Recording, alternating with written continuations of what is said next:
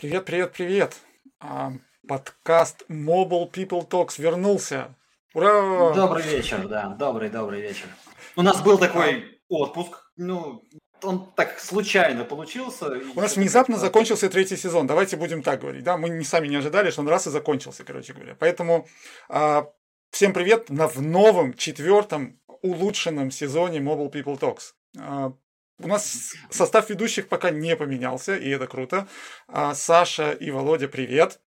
Привет. привет. Да, привет. И у нас есть гость а, Михаил. Михаил, привет. Да, всем привет. А, да, давай, давайте не так, давайте я да. начну. То есть мы думали, с какой же темы начать следующий сезон.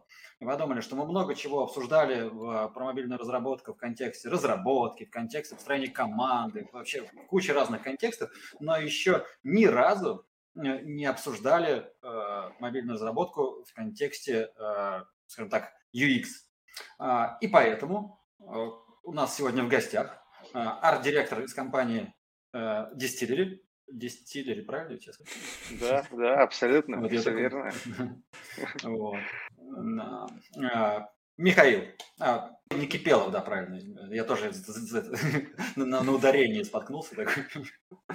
Вот. А, смотри. Как, как Кипелов, первый... только не. Я свободен. Э, раз уж мы начали говорить об UX, то самый первый такой вопрос к тебе, ну, может быть, я вообще ничего не понимаю вообще, что такое UX? Да, то есть все вот и говорят UX, UI, UX, UI. Почему это вообще э, важно и почему об этом надо говорить? Все, короче, можно на этом вопросе остановиться. Нам этого уже в минут на 40-50 хватит.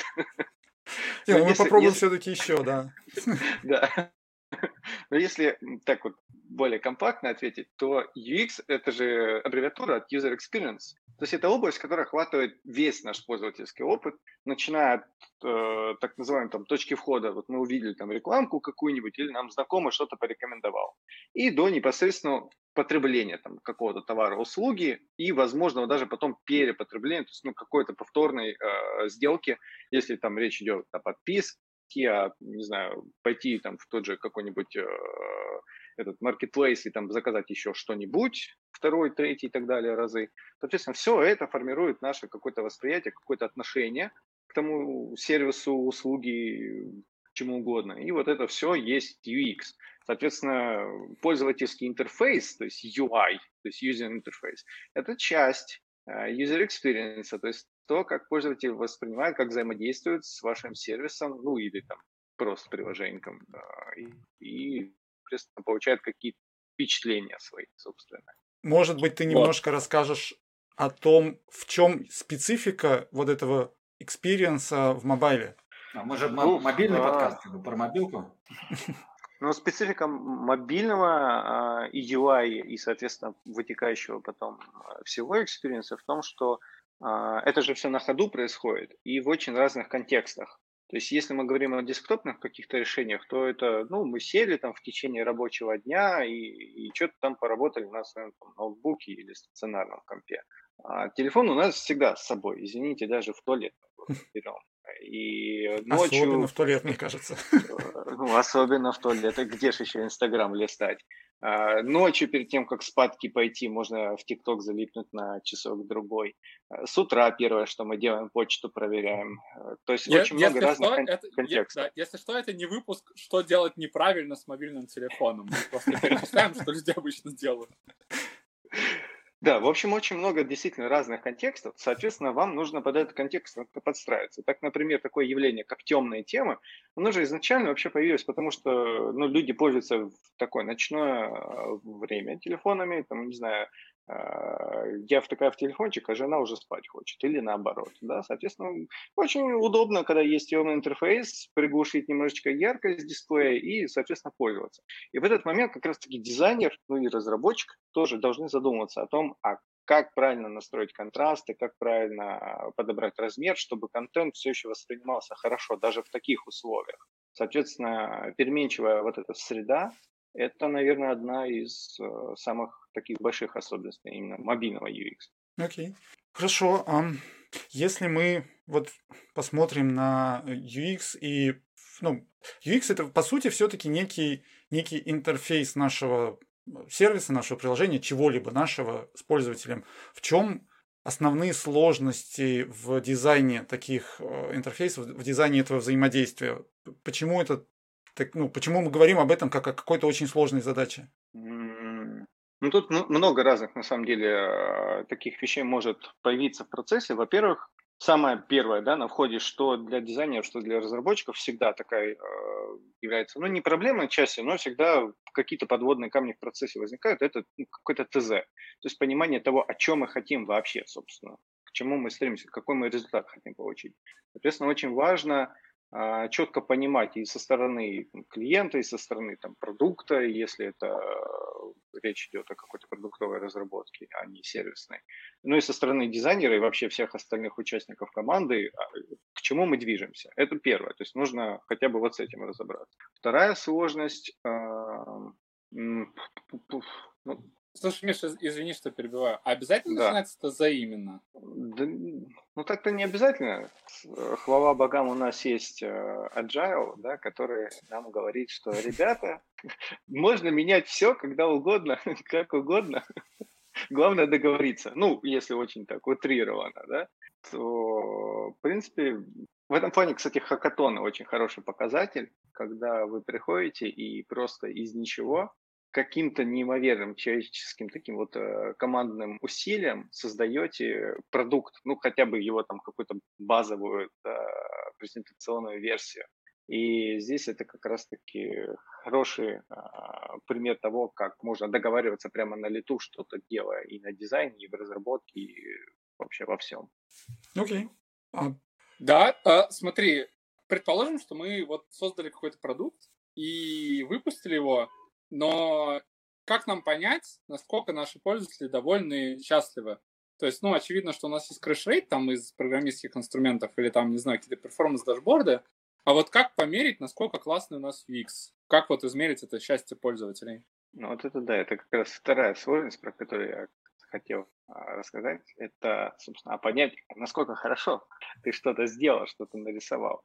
И большая, наверное, трудность, я бы сказал так, для дизайнеров – это абстрагироваться от собственного опыта и понять, как э, будет сторонний пользователь воспринимать и пользоваться вашим приложением. Потому что ну, я вот дизайнер, да, я вот э, привык к каким-то use cases, я знаю, там, не знаю, как работает гамбургер меню и так далее. Ну, то есть куча всяких каких-то таких вещей, которые для меня привычны. Но они будут непривычны для бабушки лет 60, которой э, внук подарил смартфон и говорит, бабуля, смотри, вот WhatsApp, мы тут с тобой будем по видео общаться. То есть для нее это какая-то совершенно будет новая область, которую нужно будет э, изучать и понять, как оно работает, что нажимать можно, что нельзя.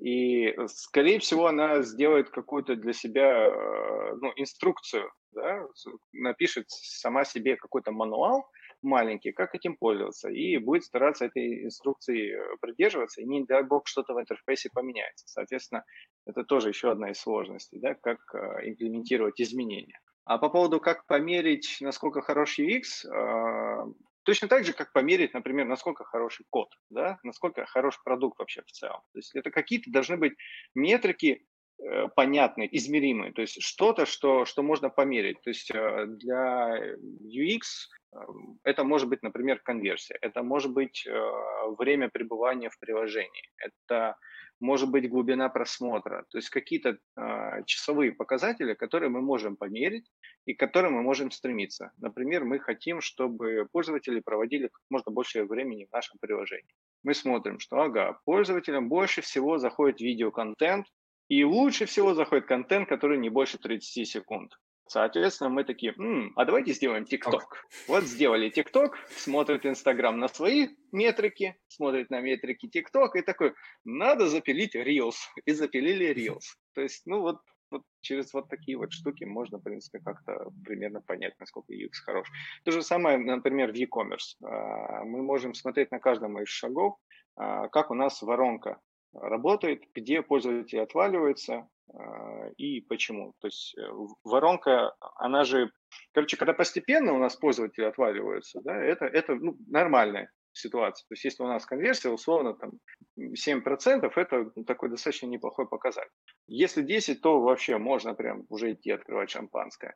Если меньше, то появляются вопросики. Нужно смотреть на каждый из шагов и смотреть, где, собственно, происходит резкий скачок, где отваливаются пользователи. То есть, может, на каком-то из шагов пользователям что-то не нравится, соответственно, мы можем либо этот момент убрать, либо проработать вообще, э, ну, как-то его по-другому сделать. Например, пользователи не хотят оставлять свой там, номер телефона или а, не хотят указывать адрес или еще что-нибудь в этом духе. Соответственно, вот email, например, не хотят указывать, мы можем а, побороть это сомнение и страх, указав, что мы не используем ваш email для рассылок, мы не передаем его третьим лицам, не под каким соусом, кроме как по закону, э, ну, там, по законодательству, если к нам придут с ордером. И, то есть вот, вот эти вот все приписочки, если они будут ну, более-менее в явном виде указаны, они помогают многим людям побороть этот страх, и, соответственно, конверсия возрастает. Слушай, а, а может такое быть, э, что вот у нас идеальный UX и мы можем сказать, все, UX идеальный, и новые фичи нам больше не нужны, короче, здесь больше добавить вообще нечего. Ну, на пару дней, да, потом мир поменяется, появится кто-нибудь соседний с каким-то другим, с другой фичей, которые захотят пользователи. Поэтому ну, периоды того, насколько фича да, в таком э, фиксированном виде может, может существовать, они могут быть разные. То есть, э, например, посты э, в Инстаграме том же, да, они достаточно таком неизменном виде уже достаточно давно, но при этом само приложение обрастает другими функциями. Например, Project Stories, так как это более такой гибкий, более а, ситуативный а, формат, в нем постоянно появляются какие-то новые стикеры, какие-то новые такие вот фишечки, штучечки, которые э, стимулируют пользователей создавать какой-то контент, делиться друг с другом, ну и, соответственно, вовлечение в приложение, чтобы э, поднималось. А посты, ну это так, это дневничок публичный, фотографии. Ты так говоришь, а как будто посты это уже вот для Инстаграма теперь такая вторичная вещь, раз они давно не трогали ее UX, и как бы это, ну, то есть сейчас у них там, видимо, основной фокус Reels, Stories, и, в общем, вот там и, и, интеграция да. с такими, с более сиюминутными, что ли, да, взаимодействие. Но интеракшн это больше и там реально, да. да? То есть, если раньше люди там в, в сторис постили... Фоточки смотрели, да, то да, теперь то уже... надо там обработать, выбрать там э, за неделю самую лучшую и аккуратненько ее туда там А сторис можно валить всякую хрень. Ну, Окей. да, а... по, сути, по, по сути, посты, это же... Ну, ну вообще формат э, такого чего-то архивного, это скорее просто такие чекпоинты. А все остальное переходит... Чем дальше, тем, я вот уверен, окей, я, я сейчас уверен, через пять лет я могу поменять свое мнение, что с приходом вот такого полномасштабного 5G, то есть когда вот он реально в каждом дворе будет стоять по вышке, э, а, все, все больше будет именно упора на стриминге, на онлайн, то есть на, на то, что происходит прямо здесь и сейчас. И нейросети будут сами потом выбирать какие-то самые интересные куски, которые вы как бы в автоматически генерируемых Reels потом можете итог посмотреть, типа, что у человека за день происходило. Ну, то есть вот, вот, вот к какому-то такому формату все рано или поздно придет. Надо, надо будет проживать не только свою жизнь, а еще там да, еще за всех вот этих вот, да. других, с которым ты следишь. Ну да, да, да, как... да. Так, прежде чем я задам следующий вопрос, анонс к тем, кто нас сейчас смотрит, а задавайте свои вопросы в чат, мы их обязательно обсудим, поэтому не стесняйтесь, все, что вам интересно про UX, про UI, про вот это вот все и как оно влияет на счастье пользователей, а, спрашивайте, мы про это обязательно поговорим. А у меня есть, собственно, как раз вопрос. А, мы сейчас немножко поговорили вот про это некое мифическое счастье пользователя, про вот это вот его ощущение кайфа от взаимодействия с приложением. А есть какие-то факторы, которые влияют на это счастье, на это вот вовлеченность пользователя больше всего? Может быть, уже есть какая-то накопленная история того, что вот там какие-то конкретные вещи а, там, нам помогают привлечь пользователей или наоборот очень сильно отпугивают? Что-нибудь такое из опыта можешь рассказать? Ну, если чисто UX выбирать срез, то нужно как можно проще делать э, взаимодействие, то есть не, не перегружать интерфейс ни функционалом, ни полями ввода, то есть все, что э, выглядит нагроможденным, пользователя будет отталкивать. То есть э, куда лучше, особенно для стартапов, куда лучше сделать э, очень малофункциональное, но интересное приложение с чем-то таким прикольным, уникальным, чего нету другого, то есть ради чего пользователь будет, собственно, этим пользоваться, чем ждать и не выкатывать э, в продакшн, да, как какой-то очередной, там, из-за очередной какой-то фичи, да, которую мы придумали, что вот было бы круто, если бы вот это было, вот если мы это сейчас сделаем, вот тогда точно все наше. Вот просто тогда можно ну, не сделать релиз вообще никогда. А, поэтому, ну, скорее, да, ориентироваться на максимальное упрощение, потому что, опять же, контента вокруг слишком много, информации слишком много, поэтому все эти э, ассистенты и все эти нейросети, которые помогают нам а, какую-то выборку делать, они, они тем самым и полезны, и хороши, что мы же не можем смотреть э, ленту там Фейсбука, например, того же, да, все, что происходит у наших друзей. Мы смотрим только самое интересное, то, что нам релевантно, то, что нам Facebook подсовывает. То есть это тоже э, способ нам помочь как пользователям. Поэтому ну, тоже вот на это можно обращать внимание. Есть, чтобы были какие-то умные алгоритмы, которые помогают а, видеть тот контент, который интересен конкретному пользователю. Давайте на самом деле сейчас по существу я подумал, мы сейчас все-таки обсуждаем какие-то абстракции, да, то есть э, Инстаграм, еще что-нибудь. Вот, смотри, я разработчик, вот, я пишу, ну, там, делаю мобильное приложение. Какие минимальные знания по UX мне прям необходимо иметь, чтобы э, у меня получались нормальные приложения, а не фигня какая-нибудь. Вот, то есть есть какая-то... То есть возможно ли быть разработчиком вообще без понимания там чего-нибудь про UX, что это вообще такое? Ну. Да, конечно, можно, просто UX будет отвратительный, но, но можно. А, что, что надо знать? А, на самом деле можно а, просто там достаточно большой набор базовых каких-то рекомендаций, которые можно соблюдать в своих приложениях. И они на самом деле достаточно легко гуглятся. Типа э, чек- чек-лист вашего UX. А, и очень многие ребята и конторы делают вот подобные чек-листы, типа на что обращать внимание, когда вы делаете свой интерфейс. Ну, да, а, это тоже важно, да. Среди, среди, опять же, самых таких наиболее распространенных, это, например, делайте как можно полей в различных формах. То есть, если можно зарегистрировать пользователя, запросив у него, там, не знаю, а, Apple ID, чтобы он просто э, личиком своим э, посиял камеру или пальчик приложил, если Touch ID, ну или аналоги на Android системы. Отлично, пользуйтесь этим, пользователи будут гораздо чаще э, и охотнее регистрироваться в вашем приложении, соответственно, заводить профиль, соответственно, вы сможете там всякие метрики коллекционировать, и потом на основе этих данных уже делать ну, либо какие-то выводы, либо потом ну, перепродавать эти данные как э, анонимные data для всяких там маркетинговых и рекламных агентств, то, чем Facebook, например, в основном занимается. Ну, это если okay, говорить то есть, вот, то есть, о, о формах.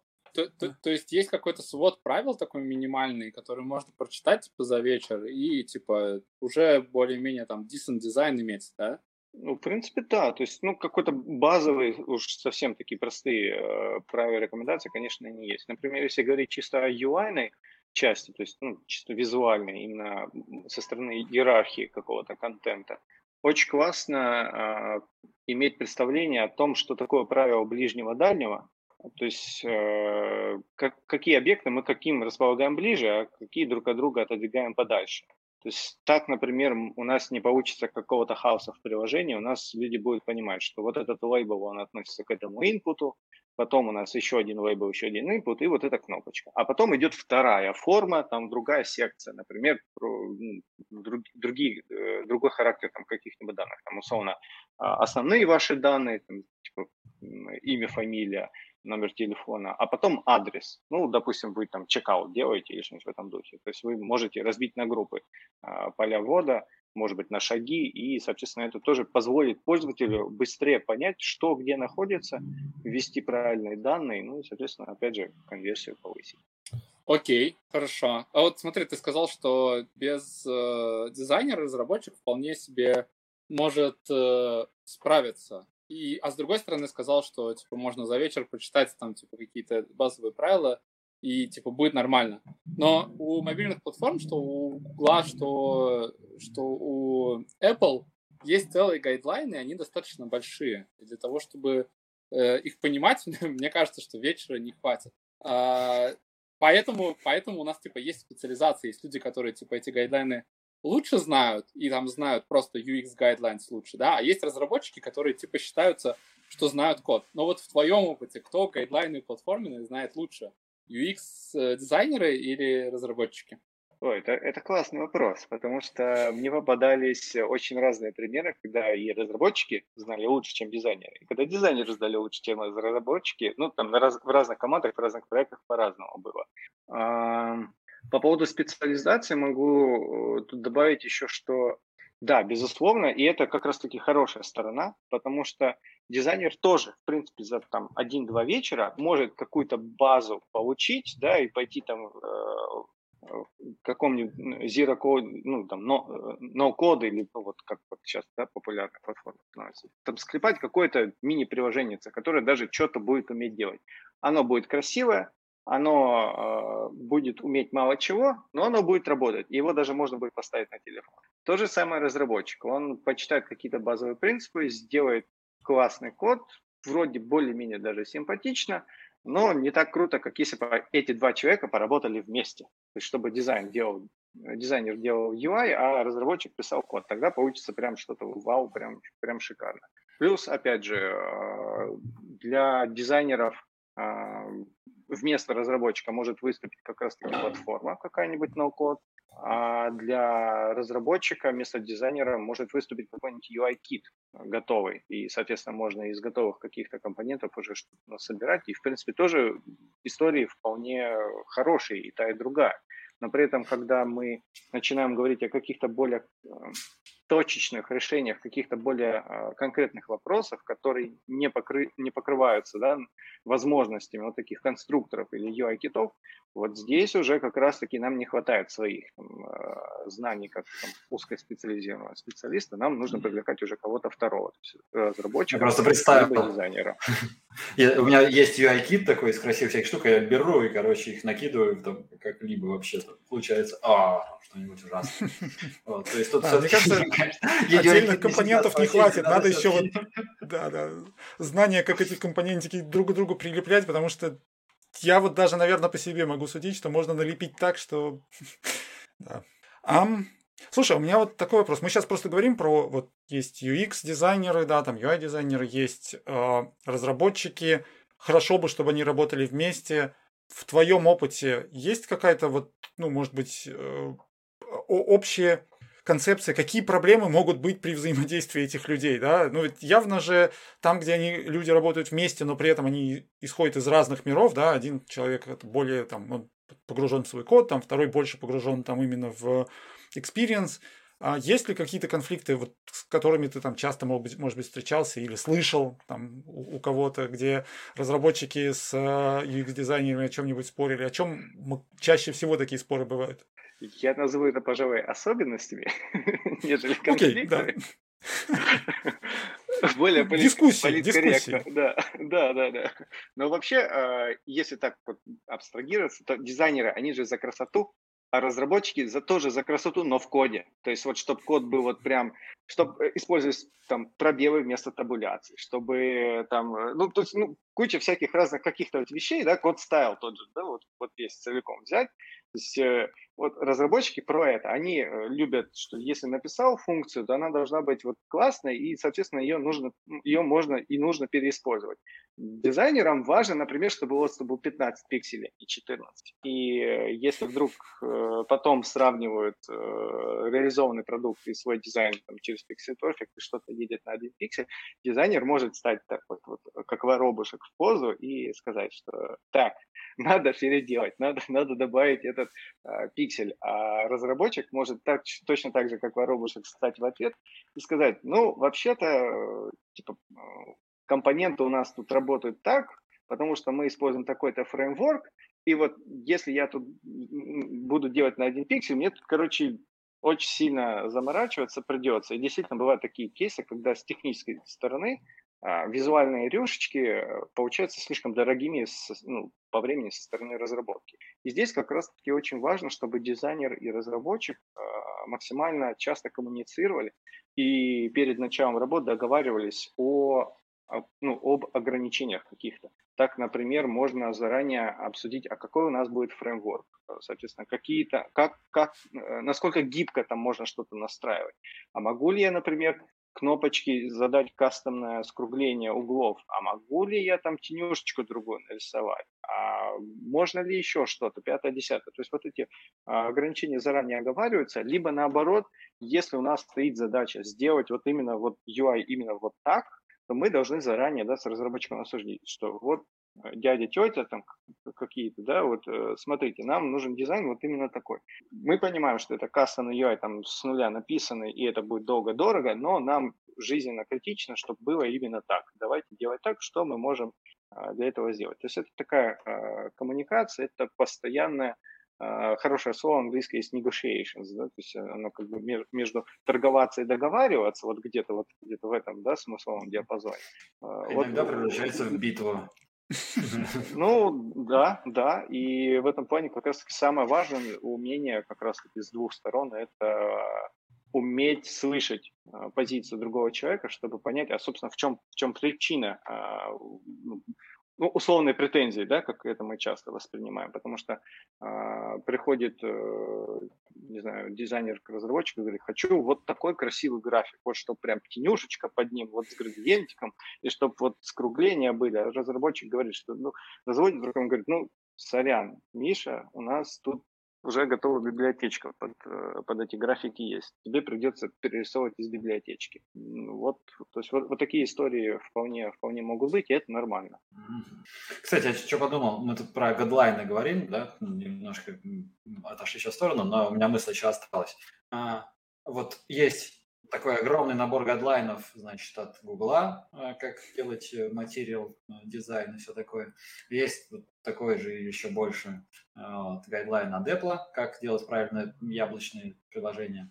Вот. А тут приходят такие кросс-платформы и хотят как бы сэкономить. Вот. Типа, а мы не хотим пилить, э, вот чтобы сюда такой дизайн, а сюда такой дизайн. Мы хотим пилить А еще дизайнеры такие же тоже это, приходят, рисуют. Это, Э, э, этот вопрос должен был э, Данис, конечно, задавать. Ну, это такая не, не, я... платформа, что... Не, нет, ну погодите, тут на самом деле и дизайнеры тоже часто даже не, не под кросс-платформу, а под нативное приложение, но дизайнер придет так, я вот сейчас нарисую, я так вижу, и пусть оно будет и там, и там одинаково. Вот это тоже не, не только от кросс-платформы идет, ведь, Саш. Ну, нет, от кросс-платформы это просто идет тоже. То есть, это, с одной стороны, э, как мы за красоту, да, как Миша сказал, да, что а, вот, дизайнер считает, что вот так, э, такая есть красота, да, э, которая немножко не соответствует гайдлайнам. Но тут дело идет не в кросс-платформе. Кросс-платформа это про другое, да, что мы с точки зрения экономии, зачем рисовать Значит... два дизайна, если можно делать один красивый и везде его как бы запилить. Вот, то есть насколько вообще вот, с твоей точки зрения важно следование вот этим гайдлайнам э, платформенным? Э, Денис, я знаю, что у тебя есть на это своя точка зрения. Вот. Но сейчас мы хотим именно, да, специалисты по UX и UX UI, да, услышать. То есть насколько принципиально то, чтобы а, как бы дизайн следовал гайдлайнам конкретной платформы? Или можно просто вот сделать прям классно, красиво, и пускай вот пофиг будет на эти гайдлайны? Я, конечно, могу ответить максимально расплывчато, потому что это будет отличный ответ. Зависит от задачи. Но если попытаться спроектировать на какой-то, ну, приземлить да, на, на что-то более прикладное, вспомним, например, э, тот же WhatsApp. Он немножко по-разному выглядит на Android и на iOS, потому что они, соответственно, стараются быть максимально близкими к тем платформам, на, которыми, на которых а, пользователи используют эти приложения. Почему так? Почему это важно для WhatsApp? Потому что э, их приложения пользуются люди, которые зачастую привязаны к своей экосистеме достаточно сильно. Почему? Потому что Э, что Android девайсы, ну, особенно Android девайсы, а, там гораздо шире спектр девайсов, которые есть более, ну, такие, более э, доступные да, по цене. Соответственно, а, больший спектр людей покупают эти девайсы, соответственно, они не будут смотреть там ни в сторону Apple, ни в сторону чего. Им нужен что, телефон, чтобы звонил, камера, ну и WhatsApp там э, со своими там, с друзьями и соседами по подъезду общаться. То есть для них максимально важно сделать так, чтобы это приложение смотрелось как единое целое со всей остальной системой. Для приложения типа Clubhouse, который такой вот весь вот интересный, да, им вообще можно положить большой такой огроменный болт на все гайдлайны и сделать так, как хочет дизайнер, потому что это такая штука, которая, ну вот она вот такая вся особенная, э, без привязки к платформе для всяких а, хипстеров э, и прочих там а, зумеров, миллениалов, потому что вот они, они, в принципе, со всем этим знакомы, они без проблем разберутся, где какие кнопочки как нажимать. Ну, то есть, смотри, а ты говоришь, что следование гайдлайнам платформы важно там, где мы ожидаем, что пользователи э, как-то имеют какую-то привычку относительно этой платформы, да, то есть где нам важно по- получить не только миллениалов, да, или тех, кто прямо очень строго заинтересован в этом приложении, но и тех пользователей, для которых это приложение будет, ну, что-то типа utility, это, ну, то есть, где они не будут даже, наверное, замечать приложение, а будут скорее использовать его как сервис. Ну, то, что WhatsApp мне, собственно, все равно, что это за приложение, да, мне важно отправить сообщение, да, ну, чтобы оно дошло. И поэтому оно, чем ближе к э, системе, да, чем оно, тем, наверное, будет даже лучше, чем если это будет там очень красивые там какие-то там баблы, летающие по всему экрану, но отличающиеся от того, что я вижу в остальных приложениях. Ну, с точки зрения UI, да, безусловно. Если говорить с точки зрения еще разработки, то а, тут как раз-таки вопрос можно а, ставить, исходя из, например, ресурсов, доступных у клиента, ну или у компании, да, которая разработкой занимается.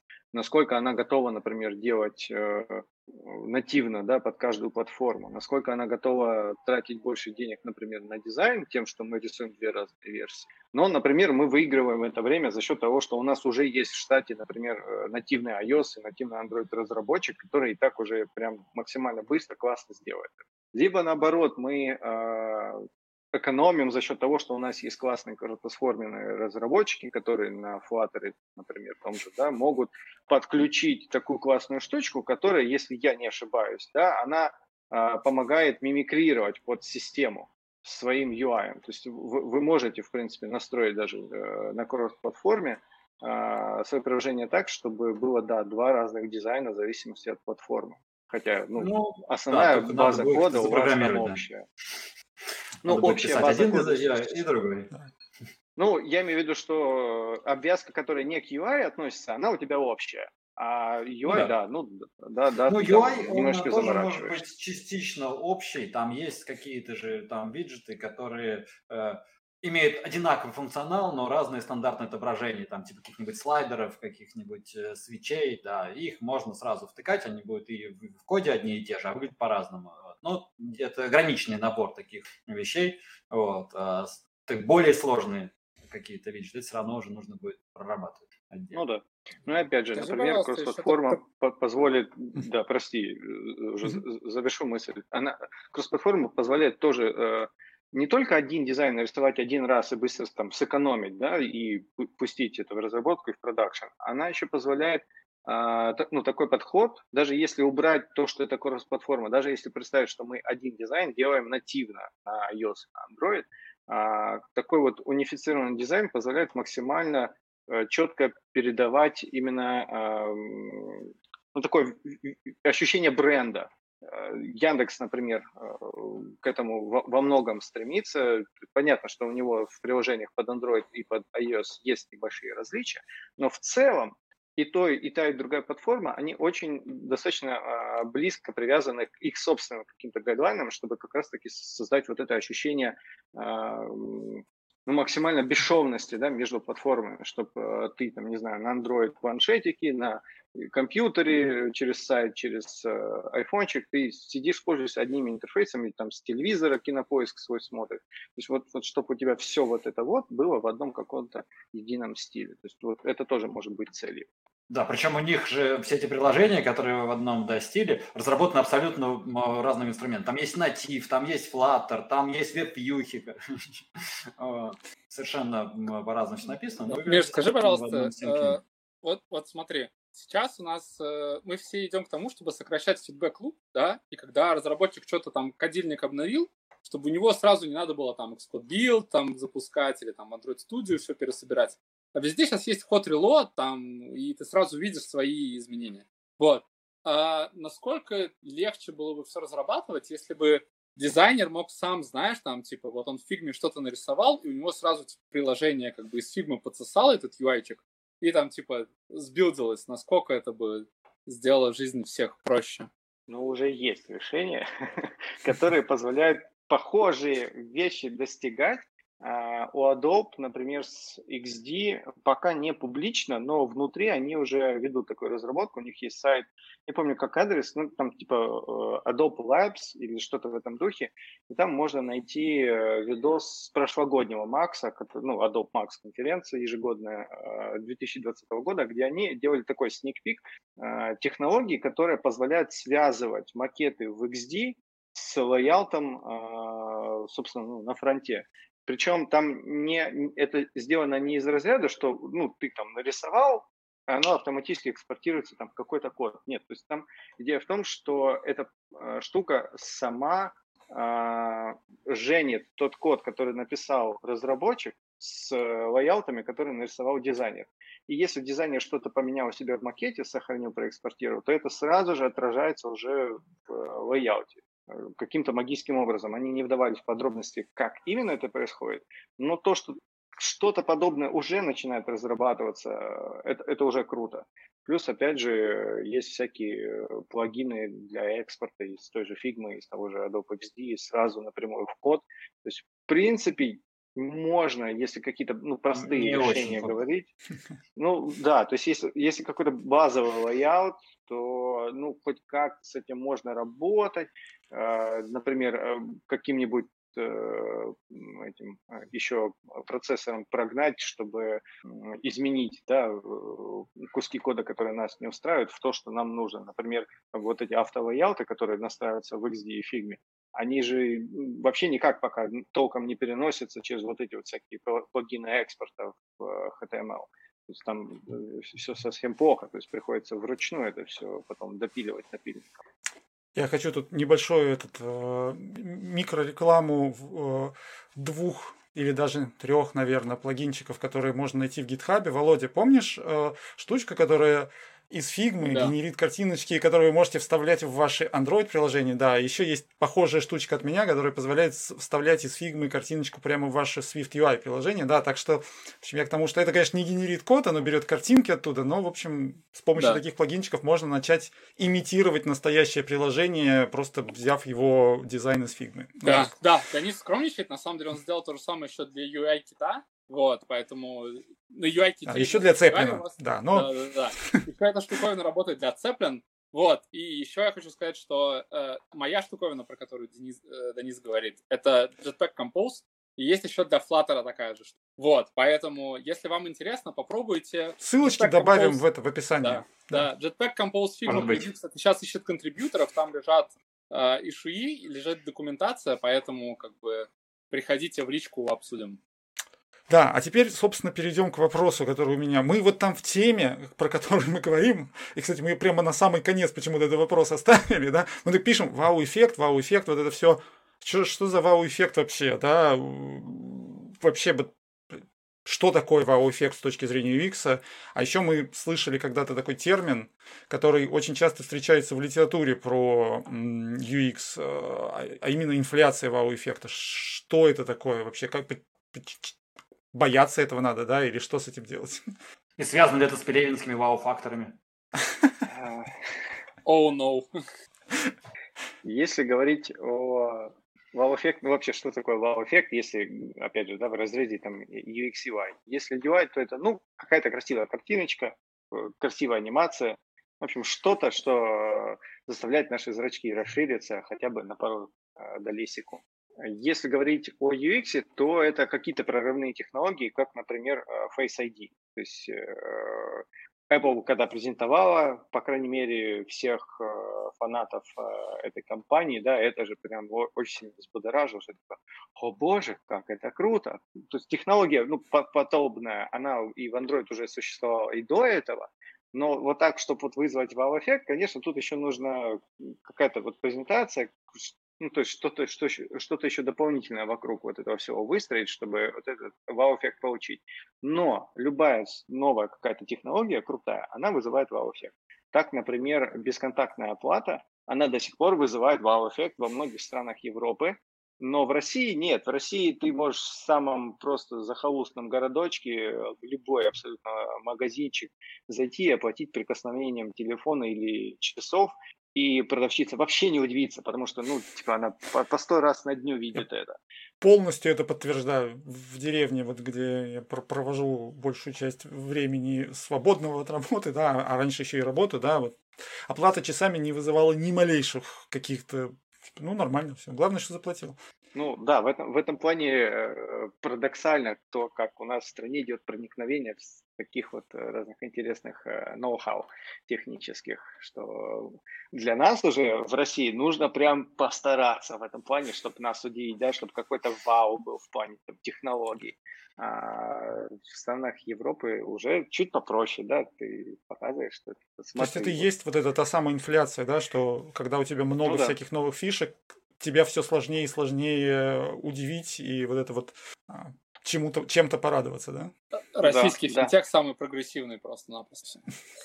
Понятно. А если говорить, если говорить про то, что стоит ли этого бояться, определенно нет, наоборот, нужно этому радоваться, потому что благодаря инфляции вау-эффекта у нас такой офигенный кинематограф и игровая индустрия, которую мы имеем сейчас. Если бы мы не э, стремились, ну, как человечество, да, к повышению вот этого вау-эффекта в кинематографе, мы бы с вами до сих пор смотрели немое кино. А, если бы нам было норм играть э, в пинг-понг 2D-шный, ну вот, мы до сих пор играли в подобные игры. Но нет, сейчас мы с вами ходим на фильмы Marvel, на Дюну, э, мы играем в всякие Ghost of Tsushima и, и прочие AAA да, тайтлы и восторгаемся. И с каждым разом э, все становится только круче. То же самое и в разработке, и в user experience. То есть, э, чем э, сложнее человечество удивить, тем круче э, следующие э, какие-то технологические прорывы, фишечки, рюшечки. Так что тут только можно порадоваться. Да, смотри, вот мы все весь выпуск говорим про там хороший UX, как сделать хорошее приложение, как там счастье пользователей померить. А может ли выстрелить приложение, у которого вот, вот типа отвратительный UX? Вот типа все некрасивое, плохое, неудобное, тормозящее. Может ли такое приложение быть популярным? Может, если оно предоставляет пользователю какую-то ценность, которую не может сгенерировать никто, а эта штука просто позарез всем нужна потому что пользователи готовы страдать, э, просто кровью плакать, но пользоваться интерфейсом, который э, позволяет им, допустим, упростить жизнь или сэкономить очень много денег и так далее и тому подобное. Понятное дело, что как только появляется конкурент с таким же функционалом, но хорошим UX и красивым дизайном, естественно, все перейдут туда, потому что зачем страдать, если можно еще и в красоте получать какую-то ценность. Ну да, приложение Facebook хороший пример, мне кажется, да. Вот хуже приложение, мне кажется, сложно представить, но тем не менее оно почему-то все равно не, стоит не, почти везде. Всегда не, есть куда хуже. Данис, смотрите, Данис просто iOS вот и Apple фан, поэтому он не видел Total Commander на андроиде, короче. Это просто... Нет, слушай, я, ну ладно, окей, хорошо, да, ну я понимаю, можно сделать хуже, да, я понимаю, но вот удивительно, как приложение э, там, вот, Facebook имеет то, ту аудиторию, которую оно имеет. Но, вернее, как, это на самом деле не удивительно, потому что ну, нет другого приложения Facebook, да, а вот Facebook, он, в общем-то, нужен людям. Что тоже, Можно на самом деле, вызывает некоторые вопросы. Да, ну вот когда мне нужно попасть в Facebook, я использую браузер. Я не использую приложение, э, нативное приложение под iPhone, потому что оно отвратительное. Да? И на самом деле я сейчас так максимально стараюсь и браузером тоже не, не пользоваться, просто не пользоваться Facebook в принципе. Но сам факт остается фактом, да. Um, ну, я ну, думаю... Да, наверное, то есть понятно, почему как бы, существуют такие приложения, да, теперь. Ну, просто еще же есть такие направления, там, какие-то определенные там бизнесы, да, когда, например, э, люди делают приложение там для, не знаю, своих сотрудников, там, заказывают. Оно сделано 100-500 лет назад, и, типа, оно работает, типа, зачем, зачем делать новое, да, если это работает? Зачем тратить деньги. И альтернатив нет. Это правда. Мы в 2013 году в Каспере, когда делали технологию контейнеризации, там было какое-то почтовое приложение, и оно типа единственное умело в AD, вот, и все пользовались, пользовались именно им. Но там про UX-гайдлайны вообще не слышали. То есть там такое впечатление, что типа им дали анти-гайдлайны, и они все сделали по ним, короче. Вот, но приложение было популярное, там типа миллионы скачек, но Что поделать? Вот а существуют ли анти-гайдлайны, по которым можно сделать приложение, чтобы оно было прямо максимально ужасно? Я не знаю, зачем это может быть. Но...